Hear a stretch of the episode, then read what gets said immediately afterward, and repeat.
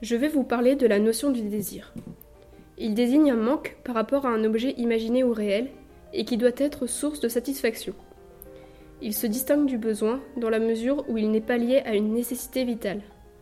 Dans la mesure où il donne accès au plaisir lorsqu'il est satisfait, il peut servir à atteindre le bonheur, à condition d'appliquer une méthode de gestion. Le désir est-il bon ou mauvais? Faut-il le condamner? Où s'arrête le besoin? Où commence le désir? Les morales hédonistes, qui affirment que le plaisir est le but de la vie, et les morales eudémonistes, qui affirment que le but de la vie est le bonheur, ne sont-elles pas objectives? Une morale qui érige le plaisir et le bonheur en souverain bien, c'est-à-dire le bien le plus, le plus important, n'est-elle pas contradictoire?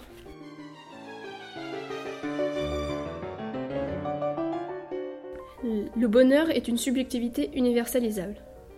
La morale se définit en étudiant la nature humaine. C'est donc l'étude de l'homme qui doit nous amener à énoncer une morale. En effet, comment savoir ce qui est bon pour l'homme et ce qu'il doit faire si on ne sait pas ce qu'il est? C'est ce que nous explique Épicure dans ses trois lettres. En effet, l'homme n'est constitué que de matière. Son corps et son âme ne sont qu'un agrégat d'atomes et sont sujets au plaisir et à la douleur. Lorsque nous perdons des atomes ou que nous en avons en surplus, nous souffrons. Alors que lorsque nous les récupérons ou les éliminons, nous éprouvons du plaisir. L'absence de souffrance est donc équivalente à la présence du plaisir et du bonheur. Car lorsqu'un homme ressent du plaisir, il est heureux. La théorie d'Épicure est donc un eudémonisme hédoniste. Le but de l'existence, aussi appelé le souverain bien, est donc le bonheur. Il s'obtient facilement puisqu'il consiste en l'absence de souffrance. Il faut donc agir en fonction des besoins du corps, soit pour éliminer la souffrance, soit pour l'éviter. C'est pourquoi la gestion des désirs est nécessaire. Épicure le démontre en les classant en trois catégories.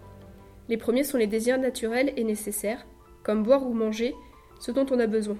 Ils doivent être satisfaits. Viennent ensuite les désirs naturels mais non nécessaires, comme manger du poisson plutôt que du pain sec, qui peuvent être satisfaits mais à condition que leur réalisation soit à notre portée car il ne s'agirait pas de provoquer une souffrance en désirant quelque chose d'inaccessible. Les derniers désirs sont les désirs non naturels, non nécessaires, comme celui de la richesse ou du pouvoir, et qui sont à fuir.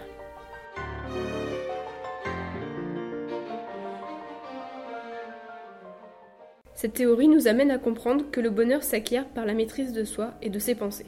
L'homme doit donc prendre en conscience qu'il n'est pas tout puissant et que certaines choses sont hors de sa portée.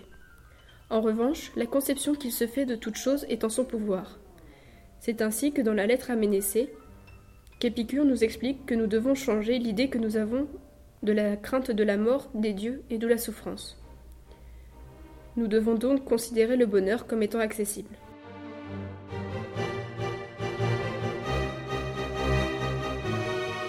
Le plus grand bonheur pour le plus grand nombre.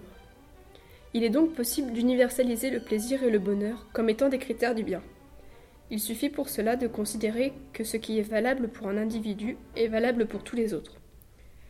Tous les humains recherchent le plaisir, ou autrement dit le bonheur.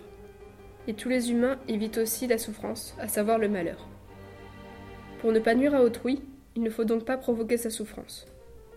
C'est ce que nous montre le philosophe John Stuart Mill en nous expliquant que L'école qui accepte comme fondement de la morale le principe d'utilité du plus grand bonheur pose que les actions sont moralement bonnes dans la mesure où elles tendent à promouvoir le bonheur, et moralement mauvaises dans la mesure où elles tendent à produire le contraire du bonheur. Par bonheur, on entend le plaisir et l'absence de douleur, et malheur, la douleur et la privation de plaisir.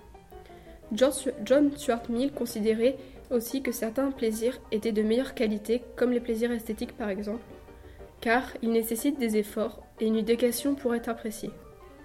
L'éducation pour tous devrait, selon lui, permettre l'amélioration du bonheur général en ouvrant de nouvelles voies vers l'épanouissement. Convaincu que l'accomplissement humain nécessite la liberté individuelle, il prône ainsi la liberté de pensée et d'expression dans son ouvrage De la liberté.